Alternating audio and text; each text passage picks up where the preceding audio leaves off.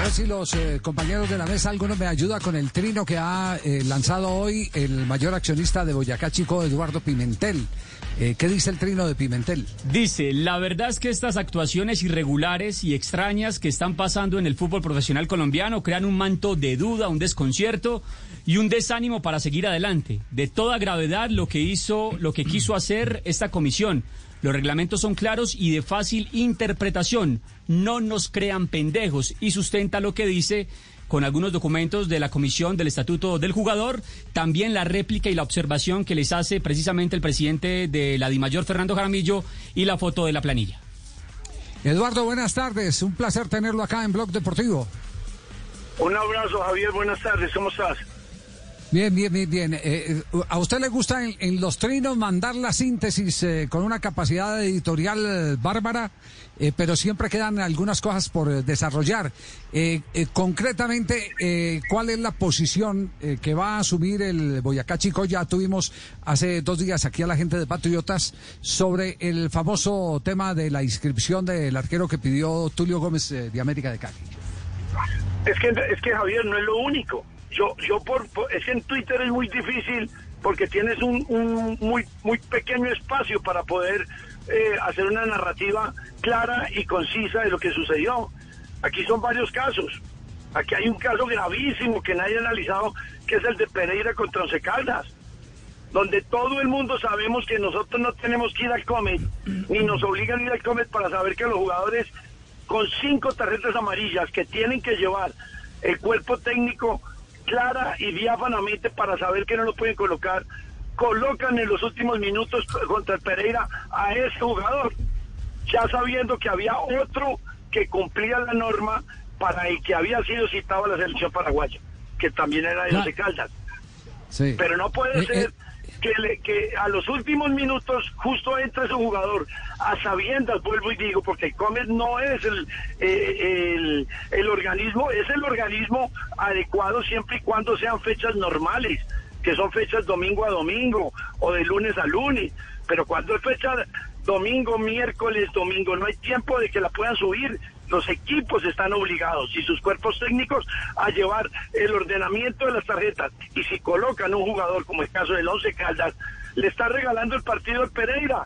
Y para mí lo hicieron a sabiendas de lo que estaban haciendo. Y tengo argumentos muy sólidos y muy serios. Claro, Eduardo, a ver, para, para meter en contexto a nuestros oyentes, eh, usted está denunciando que fue algo prefabricado, premeditado para favorecer finalmente al Deportivo Pereira que reclamaría los puntos y mantendría una ventaja sobre Chico en cualquier momento al definirse el descenso en el fútbol colombiano. Ese es más o menos eh, su pensamiento como para, para aterrizarlo, ¿no? Pereira quedó a cuatro puntos de, de, Boyacá Chico y de Jaguares. Está en, un, está en un grave problema porque ellos pensaban que ya estaban realizados con la diferencia que tenían. No pueden, no pueden Once Caldas cometer la bestialidad que cometió. Entonces, eh, yo sí tengo muchas dudas. La verdad que sí, Javier. Las tengo muchas dudas porque eso lo vamos a saber a futuro cuando veamos los nuevos dueños del Pereira, que están comprando el Pereira en ese momento, quiénes son. Y de ahí le voy a sacar yo todo el porqué de toda esta situación que no se la puedo decir en unos pocos minutos aquí en la radio. Me queda muy difícil. Y, para complementarte el tema de Patriotas, pues ya ustedes ya, ya, ya, me, ya me dicen que lo han analizado, pero es que no hay derecho a que puedan llegar a infiltrar y a arrodillar a una comisión del estatuto del jugador para que haga lo que quiere un equipo de fútbol colombiano. Eso no se puede permitir, por Dios. O sea, llegamos a lo último que teníamos que tener el fútbol colombiano. Ya las comisiones y los arreglos y las prebendas están de por medio. Eso no puede pasar. Y la comisión del estatuto del jugador tiene que renunciar, por lo que hoy puse en el Twitter, con argumentos. Con argumentos.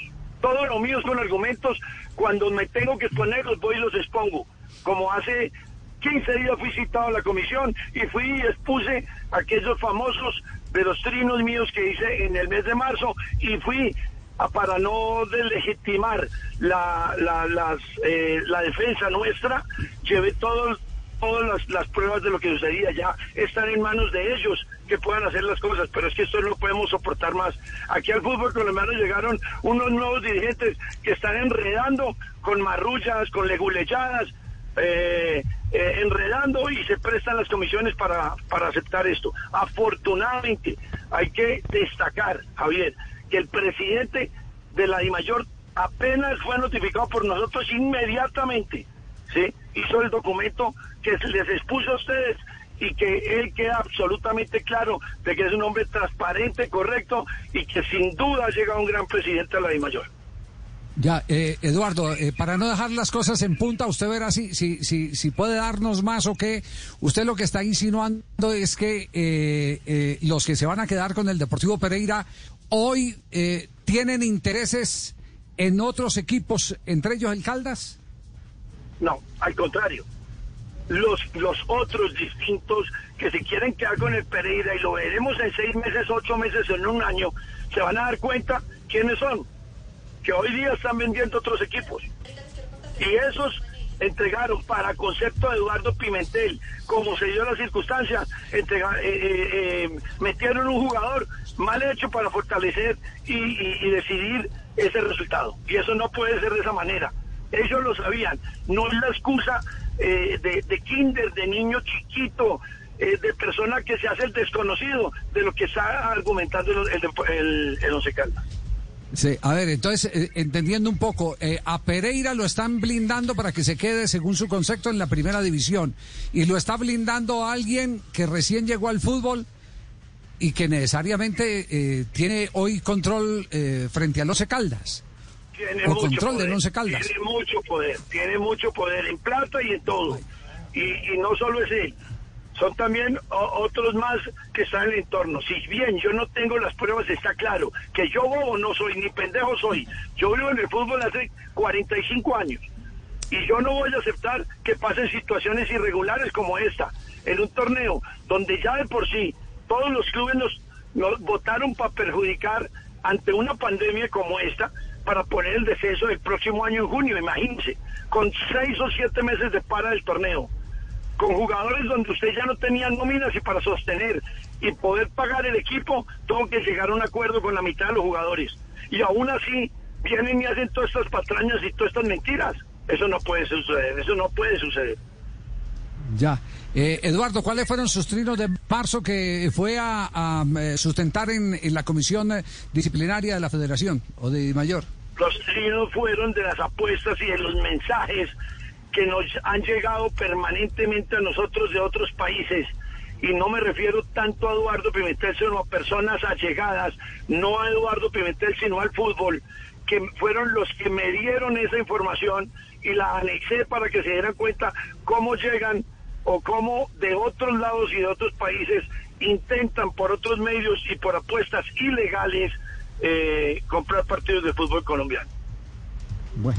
Eh, como sabemos que usted eh, en este momento tiene una asesoría jurídica que me imagino le ha eh, mm, advertido que no puede dar nombres ni nada por el estilo, simplemente eh, respondiendo a lo que usted publicó en sus redes sociales, porque tiene muchos seguidores y se convierte en un hecho público, por eso hemos hecho el llamado correspondiente para que se pueda alertar si es que hay algo que no está funcionando bien, si, si es que las eh, triqueñuelas que parecían eh, eh, ausentes del fútbol colombiano, ya expulsadas del entorno, han vuelto, lo que sería supremamente grave.